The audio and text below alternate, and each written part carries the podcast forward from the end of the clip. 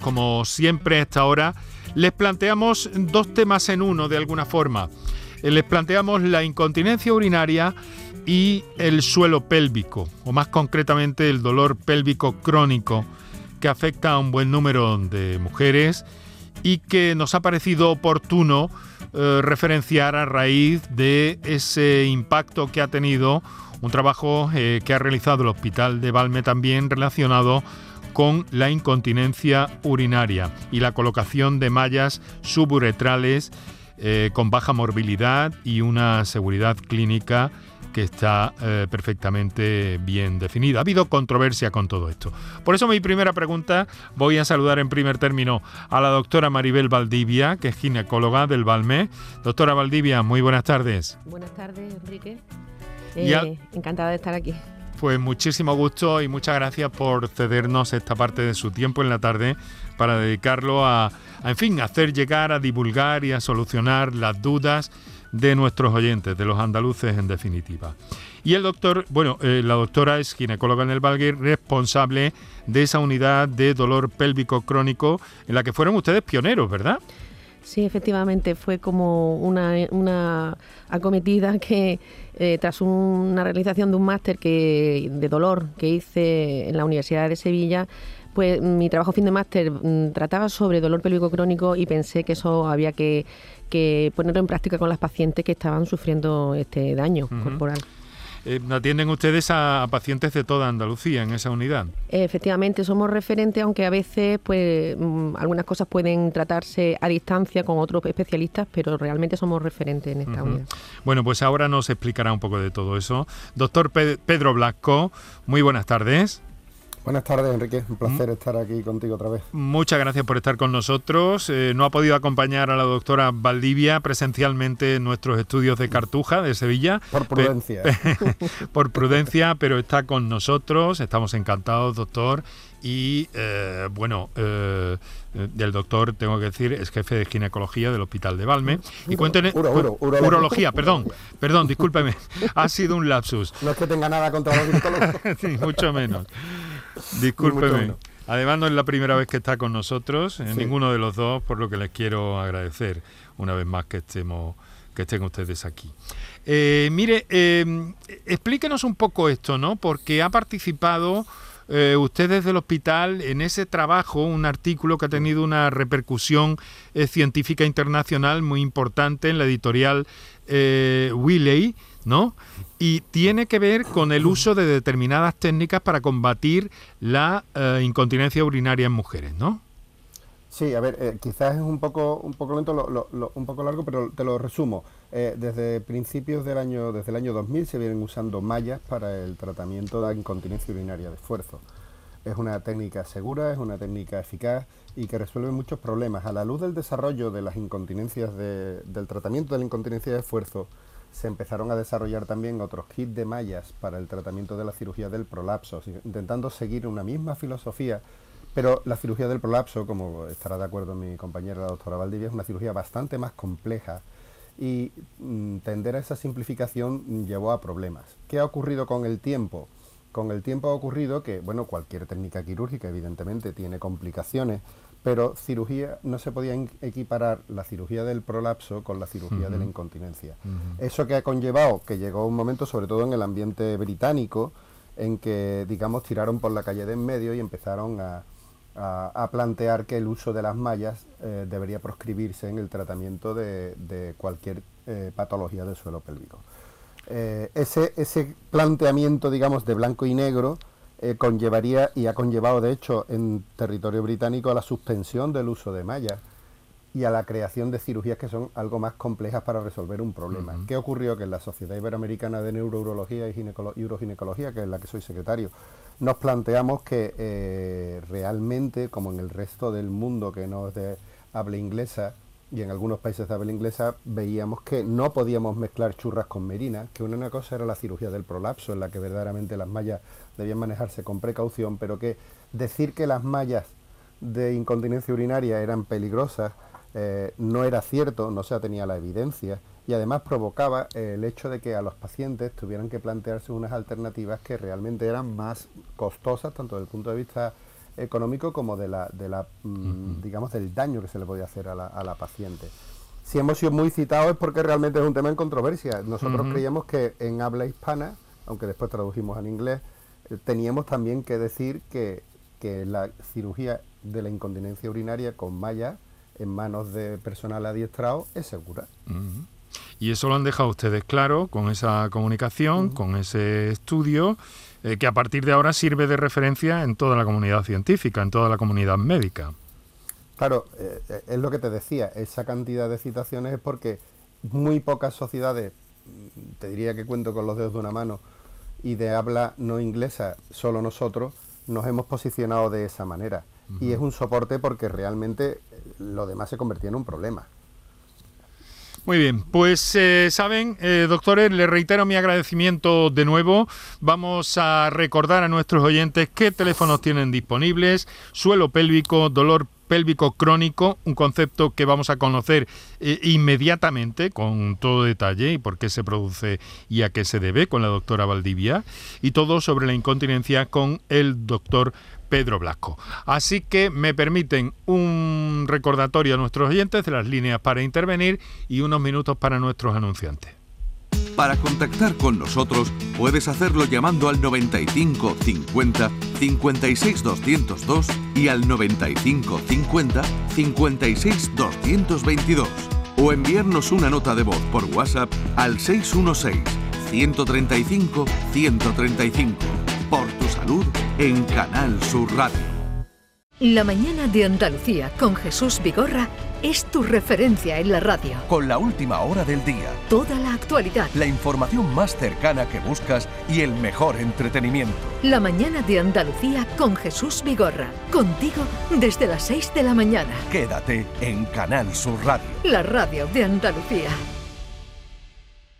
¿Estás lesionado? Elige la fisioterapia avanzada de Clínicas Bayman. En Clínicas Bayman ponemos a tu servicio fisioterapeutas de primer nivel equipados con la última tecnología. Nuestra meta es tu recuperación. Somos la fisioterapia oficial de 18 federaciones deportivas de Andalucía. Si necesitas recuperar tu salud, tu rendimiento y tu bienestar, pide tu cita en clínicasbayman.es. Es el momento de ahorrar hasta un 70% en tu factura de luz. Este mes de mayo Social Energy presenta grandes descuentos en instalaciones premium en Face, con 25 años de garantía. Atrapa el sol con Social Energy y aprovecha las subvenciones. 955-441-111 o socialenergy.es. La revolución solar es Social Energy. Mano de santo limpia la ropa, mano de santo limpiar salón, mano de santo y en la cocina, en el coche, en el watercloak, mano de santo para el hotel, mano de santo para el taller, mano de santo te cuida,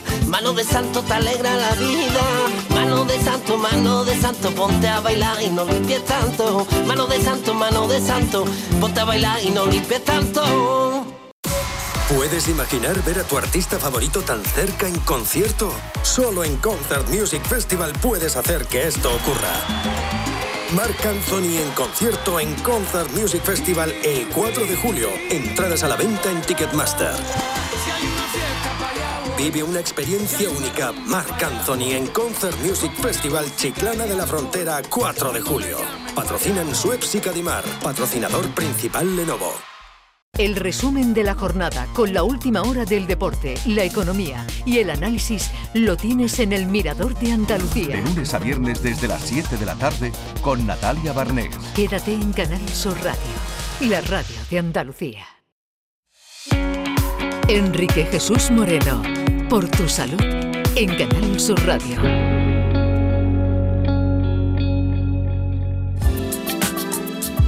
Muchas gracias por estar ahí, queridos amigos. Saludamos a todos los oyentes del directo de la radio convencional, también a todos aquellos que sintonizan este programa durante su redifusión en cada madrugada de la radio y a todos aquellos que lo hacen desde las distintas plataformas, canalsur.es, Canal Sur Más o en la aplicación para el teléfono móvil de Canal Sur Radio, donde tienen acceso a cualquier programa, cualquier contenido sonoro de esta marca eh, y donde quieran y cuando quieran, sencillamente. También estamos En redes sociales les recuerdo Twitter arroba por tu salud CSR para seguir los contenidos, los avances que hacemos cada día del contenido del programa y lo mismo ocurre en facebook.com barra por tu salud.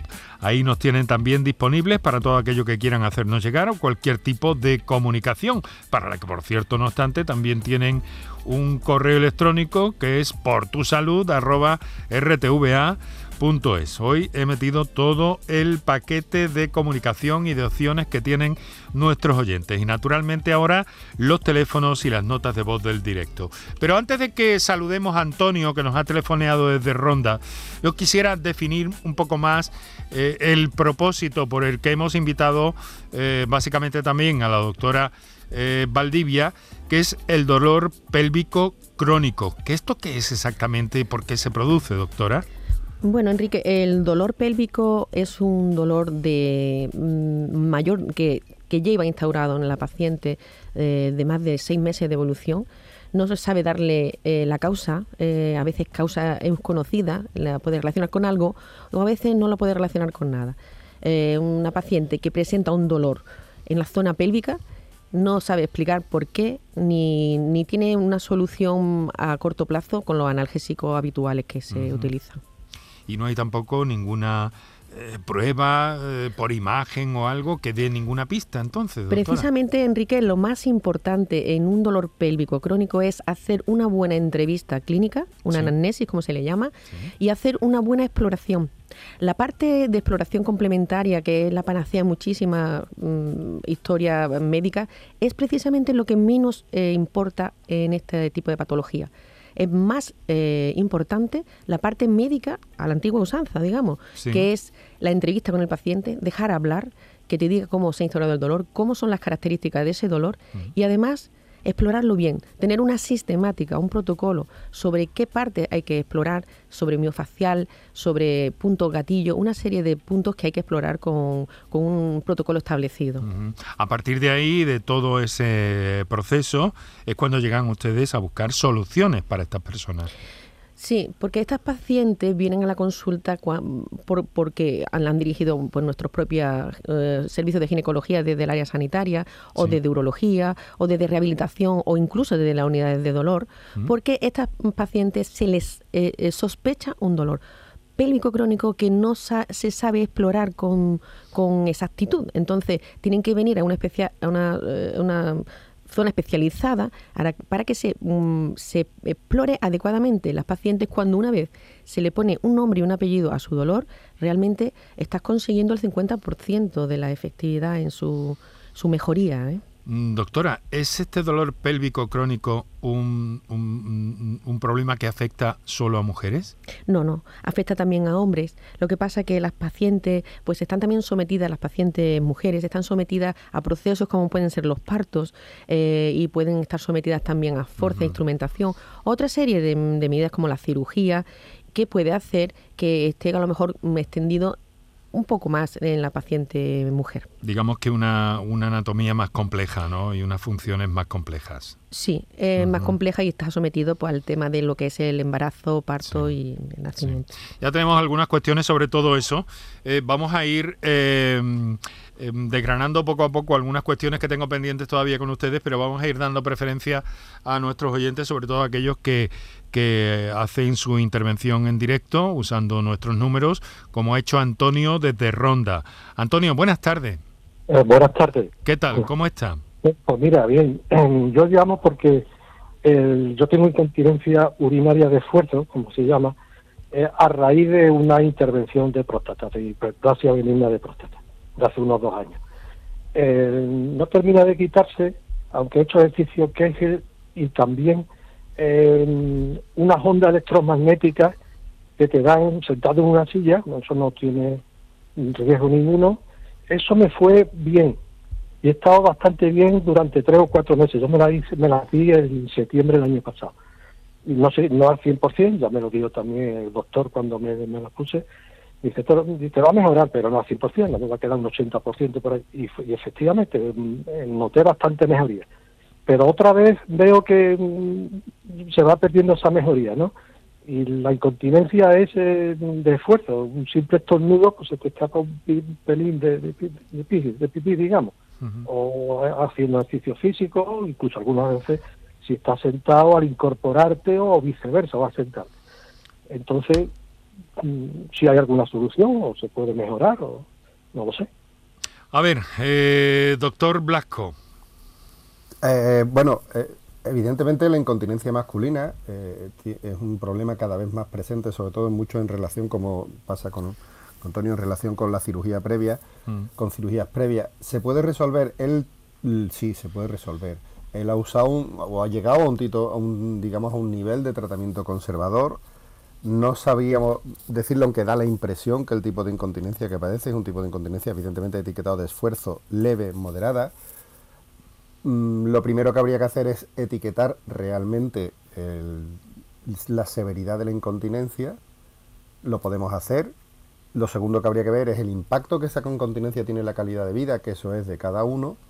Y después, una vez que tuviéramos tanto la severidad como el impacto en la calidad de vida del paciente, ver qué opciones que le podríamos proponer más definitivas, por decirlo de alguna manera, eh, para resolver esa incontinencia, teniendo en cuenta que cuanto más agresivo, digamos, sea el tratamiento que nos ponemos, tendremos que estar dispuestos a pagar eh, mayor, digamos, un, un, peaje mayor. Mm. Entonces, pero por eso es muy mm. importante también tener muy claro cuál es la opinión del paciente y cuál es la decisión que el paciente toma sobre su, su, patología. Lo dice, por ejemplo, doctor, a ver si no me equivoco, no me extralimito, pero eh, lo dice porque podría ser un, un candidato al uso de esa cirugía con inserción de malla. Podría ser, claro, pero estamos hablando de tipos de dispositivos completamente distintos. De lo que hemos hablado antes son de mallas para incontinencia de esfuerzo femenina. Las femenina, cierto. Claro, las tenemos también y hay, dependiendo de la severidad, distintos tipos de mallas también adaptadas a la anatomía masculina, perdón, mallas eh, fijas, mallas ajustables y en caso de, procedimientos o de patologías muy severas de escape muy severo, el esfínter urinario artificial. O sea que, hay, eh, hay, cirugías posibles también, ¿no? Claro, claro. Pero como, como último remedio, esto se puede evitar un poco antes o intentar Aquí estamos hablando, claro, aquí hay que intentar, eh, lo que hay que tener muy claro es que estamos hablando de calidad de vida y como bien decías tú antes, esta es una patología que no mata, es una patología que no deja vivir. ¿No? Entonces, pero ahí es muy importante la opinión del paciente, igual que le pasa con el dolor pélvico, como dice la doctora Valdivia. Eh, uno tiene que saber qué incontinencia tiene, cómo le afecta a su calidad de vida, para que nosotros le hagamos y nosotros poder hacerle una oferta de tratamiento y el paciente decidir hasta dónde quiere llegar, porque todo tiene un, un coste, evidentemente. Quiero decir, ahora está en un tratamiento conservador, eh, alguien puede estar querer eh, llegar a tener incontinencia cero y eso puede ser a costa de una cirugía que siempre indudablemente pues, puede tener sus acontecimientos adversos o sus complicaciones. ¿no? que, bueno, que tiene, como toda cirugía, tiene sus riesgos y sus complicaciones, ¿no? Claro, que hay que aquilatarlo muy bien.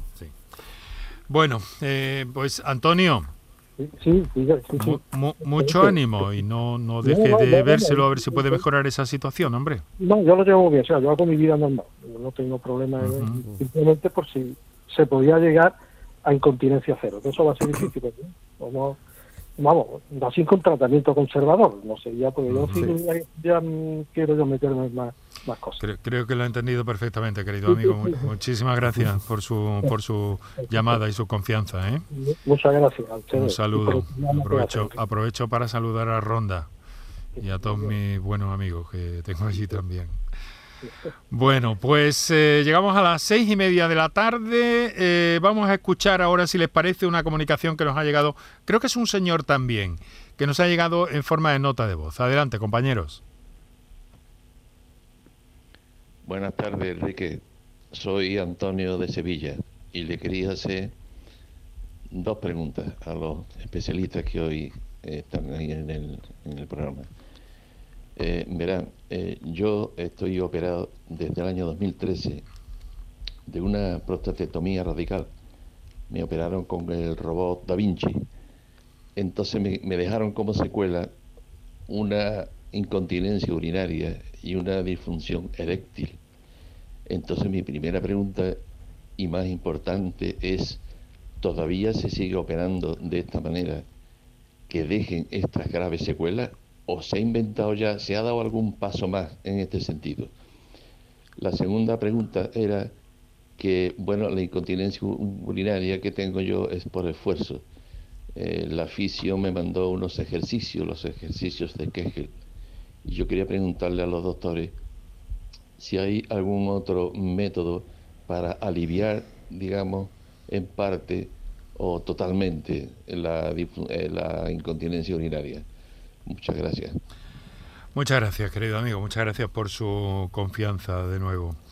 Eh, a ver, eh, doctor Blasco, de nuevo la pregunta es para usted. Eh, a ver, las secuelas de la cirugía de la radical de la próstata más frecuentes siguen siendo la incontinencia urinaria y la disfunción eréctil. se está intentando y se está avanzando, y de hecho el Da Vinci ha supuesto un avance muy importante en la disminución de esas secuelas que unas veces se puede conseguir y otras no, porque no olvidemos que lo que estamos haciendo es una cirugía radical para intentar eliminar un cáncer. Entonces hay veces que se puede ser radical preservando bandeletas neurovasculares, neurovasculares y otras veces no se puede ser, no se pueden conservar esas bandeletas por la situación, por las características y por el grado del tumor. Entonces, que esas secuelas siguen apareciendo, sí, que la experiencia, la buena identificación de casos hace que eh, vayan, vayan, digamos, vayamos minimizando ese impacto en los pacientes, tanto en frecuencia, en la prevalencia de esas complicaciones, como en la intensidad de las mismas también. Pero no podemos hacer, o sea, evidentemente cualquier paciente que someta, se someta hoy en día a una prostatectomía radical por un cáncer, evidentemente se está exponiendo todavía a esas complicaciones. En cualquier caso, sí que bueno, sí que existen métodos en la andrología eh, contemporánea como para solucionar el problema de la disfunción eréctil, ¿no, doctor? Claro, existen tanto a nivel de andrología como a nivel de incontinencia tratamientos para recuperar lo que se ha perdido en una, el coste que se ha hecho, como le decía antes, en una en un tratamiento agresivo, en este caso oncológico. También hay una parte que es importante, son los ejercicios de Kegel. Los ejercicios de Kegel eh, ayudan, pero deben ser bien instruidos eh, para que los pacientes los hagan bien y además de los ejercicios de Kegel, eh, bueno, pues un, digamos, unos, una gente, unos profesionales que tienen mucho que decir aquí son los fisioterapeutas y los rehabilitadores, porque existen Mm, protocolos de rehabilitación que van más allá con biofeedback y con electroestimulación, que digamos explotan mucho más lo que sería el ejercicio de Kegel que el paciente puede hacer en su casa. Y hay, y hay situaciones en que un ejercicio de Kegel pues te lo puede aliviar, pero no te lo puede mejorar. Yo le animaría a este, a este, oyente a que, a que bueno, se planteara la posibilidad de, que su urologo eh, le planteara algún tipo de tratamiento rehabilitador eh, no haciendo él solo los ejercicios en casa, sino en unas sesiones de rehabilitación. Ejercicios. Estos ejercicios, doctora Valdivia, sí que sí que pueden ser unisex, ¿no? Sí, sí, efectivamente, pero el, mm, estoy totalmente de acuerdo con el doctor Blasco. Está, se sabe a ciencia cierta que si no están monitorizados por un especialista, los pacientes no saben realizarlo y además se aburren, ven no ven resultados inmediatos ni, y son muy tediosos, con lo cual eh, yo abogo igual que el doctor Blasco a que a que visiten, a que consulten a un especialista de fisioterapia de rehabilitación. Es lo más adecuado. Eso puede prevenir, bueno, en el caso del suelo pélvico, sí que sabemos que un ejercicio correcto en el caso de, la anatomía más compleja y las funcionalidades del cuerpo de la mujer, eh, mm, deberíamos fortalecer ese suelo eh, todos, especialmente las señoras, pero casi desde los primeros momentos de la vida. Bueno, sí, eh, lo que pasa es que está más relacionado con el momento embarazo y parto. Y las pacientes que... Es ahí cuando, cuando aparece, ¿no? Claro, eh, hay otros momentos puntuales que añadiéndole a, a, lo que le haya ocurrido en un parto, al tamaño de, de, los, mm, de los niños al nacer o las técnicas instrumentales, se le añade después el, el tema de la menopausia, que todos los tejidos disminuyen en, en, su nivel de estrógeno, se ponen más lasos y lógicamente pues pues desciende el suelo pélvico. Esto a una paciente o a una mujer que no le que no ha, sufrido un parto, pues le, ocurre con en menor, menor porcentaje, es más anecdótico desde luego. Para contactar con nosotros puedes hacerlo llamando al 95 50 56 202 y al 95 50 56 222 o enviarnos una nota de voz por WhatsApp al 616-135-135. Por tu salud en Canal Sur Radio. Pues tenemos una comunicación, son las eh, casi 20, 23 minutos para las 7 de la tarde. Tenemos una comunicación que nos llega desde Sevilla. Ana María, muy buenas tardes. Hola, buenas tardes. Pues cuéntenos. Vale, mire, eh, yo tenía una incontinencia de esfuerzo y una vejiga hiperactiva y ahora mes y medio me han operado y me han puesto un cabestrillo TOC, ¿vale? Entonces, eh, los primeros 15 días fue fantástico, ninguna molestia, prácticamente me operaron por, con la paroscopia y fenomenal las heridas, pero a partir de las dos semanas empecé con muchas molestias y muchos dolores por encima del público, en el bajo vientre, ¿no? La, la vasija inflamada, mucho dolor, eh, pensé que podía ser infección de orina, me hicieron citas de orina, me dijeron que no, luego me hicieron un cultivo, me dijeron que sí, empecé a tomar antibióticos y a los pocos días volví otra vez, me volví a tomar antibióticos y después volví otra vez. Y así estoy y bueno ya el último cultivo me dicen que no tengo nada, que no haya ninguna infección ni nada, pero sigo con las mismas molestias en el en el vientre y súper hinchada, orinando muchísimo, em, eh, con bastante frecuencia y estoy un poquito desesperada y no sé a ver si me pueden dar alguna idea de qué podría ser. Bueno, pues vamos a pedirle eh, su punto de vista a la doctora Maribel Valdivia. Bueno, eh, eh, Ana María, has dicho que te habían hecho una técnica de una TOT, ¿no? Una técnica que he oído la paroscopia, pero no entiendo lo de la laparoscopia. Una técnica por vía quirúrgica, ¿no? Por vía vaginal, ¿no? Sí, mm, vía vaginal, lleva a las caderas y vía vaginal, sí. Sí, bueno, eh, mm, cuando se, ¿cuánto tiempo dices que mm, te la han hecho? ¿Cuánto tiempo? Porque puede Ahora ser... mismo mes y medio hace. Mes y medio. marzo. Dentro de este tiempo, el mes y medio, es dentro de lo habitual que tú puedas tener un dolor postquirúrgico. El dolor postquirúrgico después de una malla pueden ser debido a, bueno, pues a, la propia malla en su inserción en, ambos agujeros obturadores. Ten en cuenta que en el agujero obturador cerca, mm, un poquito más apartado de donde se coloca la malla, está el nervio obturador. Eh, si este dolor persistiera por encima de dos ah, meses, tendríamos estar, estaríamos ya vislumbrando un dolor pélvico que puede convertirse en crónico. Eh, lo que sí es verdad es que cuando una paciente mm, que ha tenido un dolor de estas características y que persiste necesita una analgesia potente, una analgesia que probablemente cuando en el postoperatorio inmediato ya requirió una analgesia potente. Y ahora se necesita romper el círculo vicioso con un analgésico potente, incluso a veces con unos eh, coadyuvantes farmacológicos como pueden ser eh, tratamientos que actúan sobre la ansiedad, depresión, como pueden ser un antidepresivo o un tratamiento para un posible dolor neuropático.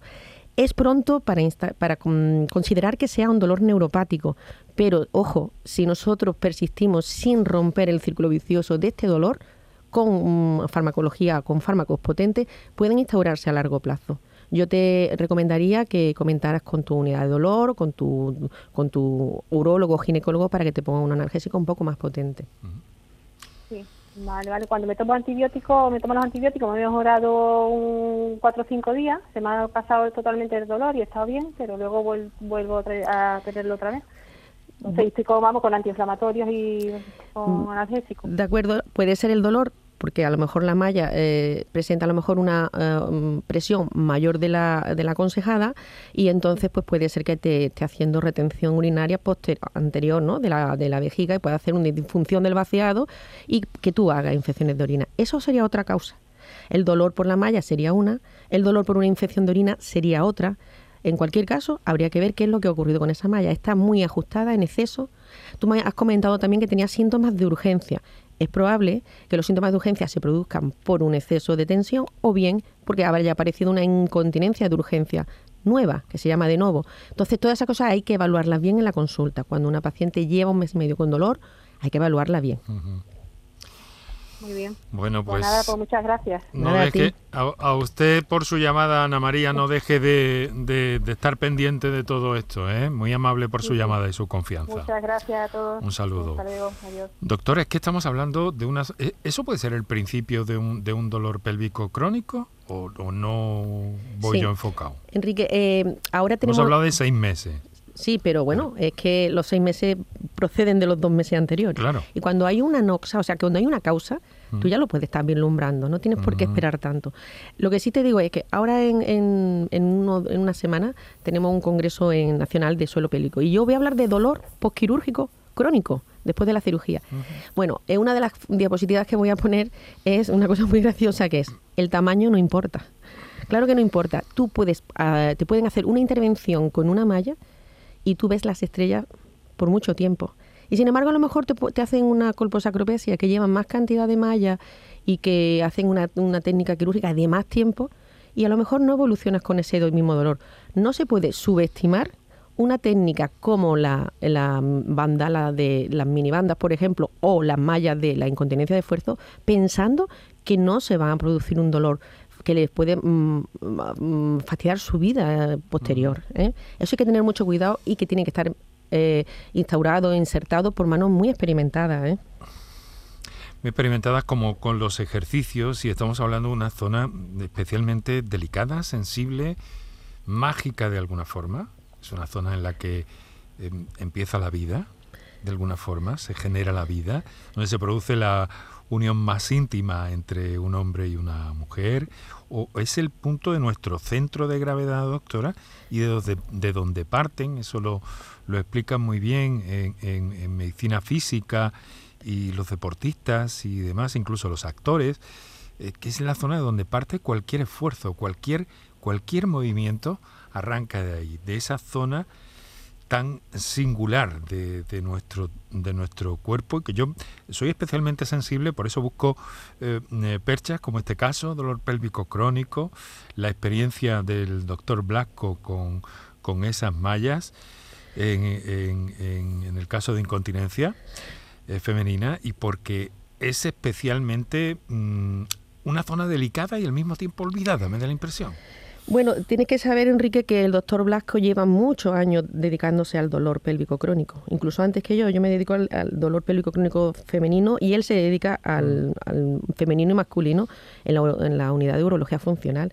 El síndrome de dolor vesical es un dolor de cinco estrellas y él hmm. lo lleva manejando muchos años. Por tanto, no soy yo solo la especialista en dolor, el doctor Blanco puede hablar de, de, él como yo ahora mismo. Claro, ¿no? Y nos habíamos eh, referido, Pedro, a ese tema, ¿no? A que no es un problema, pero donde debe haber, de alguna forma, Em, aspectos emocionales también que se concentran ahí en nuestro propio centro de gravedad, me da la impresión. Sí, absolutamente. Yo antes solamente os quería decir que, muchas veces, tal como ha dicho Maribel, el tamaño no importa porque cuando hablamos de mínima invasión en una cirugía, lo hablamos para nosotros. Quiero decir que hacemos la cirugía en poco tiempo, el paciente mm. está poco tiempo ingresado, el paciente se va pronto a su casa, que no quiere decir que no se haya hecho una cirugía que pueda tener unas, unas complicaciones y que, en, como bien ha dicho la doctora Valdivia, a, un mes y medio de una cirugía, bueno, pues es pronto, ¿no? Para, hablar. Para hablar. Indudablemente eh, hay una cosa que, que, y en eso estoy de acuerdo porque hemos hecho mucha trayectoria la doctora Valdivia y yo juntos, y tenemos mucho, mucho camino andado juntos, eh, eh, de la mano. Y, yo creo que ella está de acuerdo conmigo de que evidentemente el dolor causa sufrimiento, cualquier tipo de dolor. Y el sufrimiento y el el no pasarlo bien y el, o el pasarlo muy mal provoca situaciones en las que realmente al mismo profesional que atiende este tipo de pacientes eh, le resulta complicado. Eso conlleva que en muchos casos estas pacientes no son atendidas como deben en, en los sistemas de salud, en las consultas, y eso provoca entrar en un círculo vicioso porque como tú bien dices estamos hablando de una zona tremendamente sensible, como yo digo muchas veces, eh, y se lo hemos tenido que repetir la doctora Valdivia y yo a, mucha, a muchos profesionales, el periné también existe, ¿no? Y, el, y, el, y el, la pelvis también existe, ¿no? Entonces, eh, a nadie se le ocurriría decir por ahí dolor abdominal, la gente le pone una etiqueta, Y el dolor pélvico ha estado muchas veces, corrígeme si me equivoco Maribel, siendo un cajón desastre. Entonces, ahora mismo eh, parece que gracias a Dios y, sobre todo con, con consultas como la de la doctora Valdivia se ha ido aclarando el diagnóstico, se han ido aclarando, se han ido organizando la atención de este tipo de, de este tipo de pacientes. Y una salvedad con lo que decía antes y ya acabo, el dolor pélvico crónico en los varones también existe y también es en una zona tremendamente compleja. Bueno, tengo aquí unas eh, cuestiones que nos escriben los oyentes. Una de ellas es un poquito larga, pero bueno, la hemos recibido a primera hora. Luego tengo otra. Vamos a ir dándole cabida en el programa y ahora seguimos atendiendo comunicaciones en directo o notas de voz. Eh, buenas tardes, oigo que hablan ustedes de suelo pélvico. Tengo 41 años y dos hijas, una de 8 y otra de 3. Con el primer parto noté que mi suelo pélvico había cambiado pero con el segundo parto fue mucho más notorio. Con pérdidas de orina, conforme fue pasando el tiempo mejoró algo, pero aún sigo teniendo pérdidas al toser, estornudar, aunque menos. Tengo dos preguntas. Una es que hago CrossFit y aunque evito hacer ciertos ejercicios, como por ejemplo todos los que impliquen saltos, a veces algunos ejercicios de levantamiento de pesa con barra me hacen tener pérdida, pero no quiero dejar de practicar CrossFit porque me gusta mucho. ¿Qué ejercicios debo evitar? ¿Y qué ejercicios puedo hacer para reforzar el suelo pélvico? Otra pregunta es, ¿los conos de pesa son buena opción para mejorar el suelo pélvico o qué puedo utilizar para mejorarlo. Muchas gracias, caramba. Eh, casi que la respuesta es de tratado. no sé, eh, yo puedo responder a esta pregunta. Bueno, hay ejercicios que se pueden hacer, que son muy interesantes. Importante el ejercicio es que a uno le siente bien, se encuentre satisfecho y sea mente y cuerpo, ¿no? Si tú tienes un ejercicio que está potenciando el, el valsalva, la presión sobre la zona abdominal, como el crossfit y las pesas, pues yo le diría a la paciente que no es el más aconsejable para una incontinencia de esfuerzo, mm. porque la calidad de vida se le va a alterar. Muy bien, puede hacer otro tipo de ejercicios que son interesantísimos, como pueden ser el pilate adaptado, el, los hipopresivos, el yoga, todo eso también conlleva mente y cuerpo y le vendría muy bien. Un eh, deporte extenuante no viene bien al suelo pélvico, sobre todo si tiene una laxitud después de esos partos ejercicio más de precisión, ¿no? Sí. Mm. Las esferas de silicona, lo que estaba hablando sobre los conos y todo el tema.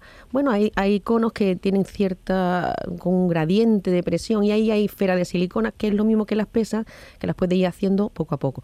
Cualquier cosa que tenga que eh, instaurarse o tratarse esta paciente pasa primero por una evaluación y un diagnóstico. No sabemos qué clase de incontinencia tiene. es moderada, es leve, grave, requiere una rehabilitación.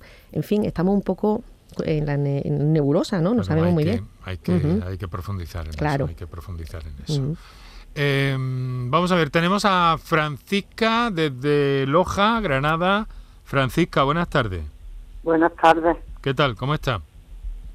Regularilla, ¿no? De usted que, que llamo a todos, tengo de todo. a ver, cuéntenos, cuéntenos que tenemos poquito tiempo ya, Francisca. Muchas gracias. Mire usted, yo soy una señora de 75 años y tengo incontinencia. Me han hecho las pruebas para operarme. Fue antes de la pandemia, sabe usted, pero estaba un poquito, decía que eso tengo que tener un peso. Y me dijo la uróloga que estaba que tenía que perder unos pocos kilos. Como ya entró el COVID eso, y yo creo que no lo he perdido, me volvió a llamar y digo, voy a dejarlo ahora a ver si pasa, porque era en toda la pompa del COVID. Con que quiero que me explique el hombre algo, a ver el peso que tengo que tener, o lo que me dice. Bueno, vamos a ver, doctores. el hombre. a ver, a ver hombre. Lo que le dice. bueno, lo, que le digo que, que cayó en manos de una buena urologa porque o de un buen urologo, porque si le dijo que perdiera peso, le dio un buen consejo, porque cuando la pérdida de peso, el sobrepeso, eh, dependiendo del grado, evidentemente, eh, afecta muchísimo a la continencia. Y de hecho, hay pacientes que cuando consiguen perder peso, ojo, que no es fácil, hay pacientes que se curan. pues... y, hay y lo que está muy claro es que por encima de un índice de masa corporal, que es lo que los médicos usamos para relacionar el peso con la talla, los resultados de una incontinencia son muy pobres. Sí. Los del tratamiento, perdón, los resultados del tratamiento de la incontinencia, incluso con una cirugía, van a ser muy pobres. Y eso es una cosa que, que, hay que explicarle a las pacientes que por sencilla que sea la técnica, los resultados caen dramáticamente cuando un paciente cuando una paciente tiene un sobrepeso muy importante. Entonces, si lo quieres retomar, pues lo mejor que si, si ella ya se lo ha planteado y le han dicho eso, yo de verdad se lo digo, pierda peso Hay que y verá ponerse cómo a va a ello. ganar, claro, claro. Hay que ponerse a ello, Francisca. Me dijo, le voy a hacer la pregunta, me tomo un Belvigas, como las pastillas esas, pero me dijo que, que esa es como una, una máquina, un aparato que tengo que tener el peso exacto, ¿eso es así? Eh, no, no es que tenga usted que tener un peso determinado, es que eh, en, en general el, no, so- el sobrepeso va mal. Mm, Todos estamos en cierto sobrepeso y, y nosotros operamos pacientes con sobrepeso, pero hay situaciones de un peso demasiado elevado en la que simplemente yo no le voy a hacer ningún beneficio a la paciente y sobre todo tenga en cuenta que la cirugía de la incontinencia urinaria, como decimos muchos de nosotros, es una escopeta de dos cañones. Mm. Tenemos dos disparos. Si la primera no sale bien, el segundo disparo eh, tiene que ser mucho más preciso y además Sí. cae muchísimo la tasa de éxito. Francisca, tiene usted una llave importantísima, ¿eh? Tiene que ponerse a ello y empezar por ahí. Es una forma de, de- ya, de ya, darse la ya, medicina a sí misma, de la que es responsable usted misma. ¿eh? Ya, ya lo sé. Se pero lo digo pero con sí, cariño. Estoy de Mm. la columna y no puedo casi andar. Y ya sabe usted, no puedo hacer mucho ejercicio. Algo Estoy hay que ir deseando- haciendo. Busque la orientación necesaria, deseando Francisca. que empiece el calor para la piscina. Bueno, pues eso está muy bien. Eso es una forma de empezar, sí señora. Como, andar como no puedo, ¿sabe usted? Porque estoy que no me han podido operar de la columna ni nada. Me han mandado a la unidad del dolor, ¿sabe usted? Que Bueno, ya pues, comenté con... Pues al agua pato, Francisca, al agua pato, no hay otra. Gracias, Tire, tire por ahí, un gracias. abrazo fuerte, querida. Un Igualmente, abrazo. Eh, venga, una pregunta dirigida a la doctora Valdivia. Buenas tardes, tengo una pregunta para la doctora Valdivia. ¿Cree usted que el dolor pélvico crónico se diagnostica a tiempo? Es decir, ¿está el sistema preparado para su diagnóstico y tratamiento? Muchas gracias.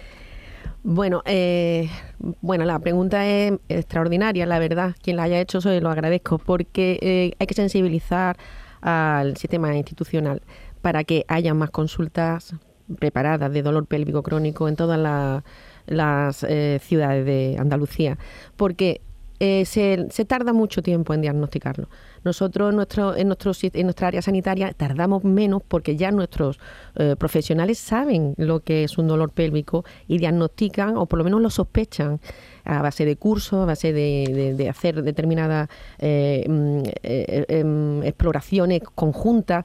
Pero en otros sistemas o en, eh, en, toda, en otras áreas sanitarias este dolor queda como diluido en el tiempo. Las pacientes llegan muy tarde y el sistema asistencial no está preparado para abordarlas. Cuando estas pacientes, y tú has comentado alguna cosa muy importante, Enrique, antes, y es que estas pacientes llevan con dolor instaurado de más de, de un año, dos años de evolución, centralizan el dolor eh, y por tanto es complicadísimo que este dolor pueda mejorar a unos índices adecuados. ¿eh? Entonces, los- el sistema tiene que mojarse con este, con esta, con- con este dolor pélvico crónico. Bueno, pues eh, saben qué vamos a hacer. Se nos quedan una vez más cosas en el tintero, algunos oyentes que no van a poder intervenir. Voy a priorizar una llamada que tenemos en directo, eh, pero les pido brevedad tanto a Mercedes, que nos llama desde, desde Málaga, eh, como a los doctores en su respuesta. Mercedes, buenas tardes. Hola, buenas tardes. Bueno, Enrique. Adelante, Mira, por favor. eh, yo voy a ser muy rápida, simplemente era para agradecer la- todas las cosas que sacan, las innovaciones. Y yo tengo una mallita puesta de la cuestión de unos 5 o 6 años y la verdad es que estoy mm, divina porque me ha dado una calidad de vida que no tenía. La verdad es que tuve que dejar el gimnasio, tuve que dejar varias cosas porque la incontinencia era insoportable y eso de salir siempre con pantalones negros por, por el temor a que se me vieran el mancha y tal. Y la verdad, me la pusieron y desde ese día he vuelto a vivir. Estoy súper contenta y era para decir simplemente eso. Bueno, pues enhorabuena, agradecía enhorabuena. la mallita que yo tengo. Que desde luego el que lo tenga, el que le tenga algún problema de incontinencia que no dude en, en acudir al médico. Enhorabuena. muchísimo, tardé muchísimo, pero mm, de verdad que ojalá hubiese ido antes. Enhorabuena, Mercedes. eh, y muchas gracias por su llamada y por, por hacernos llegar esta experiencia.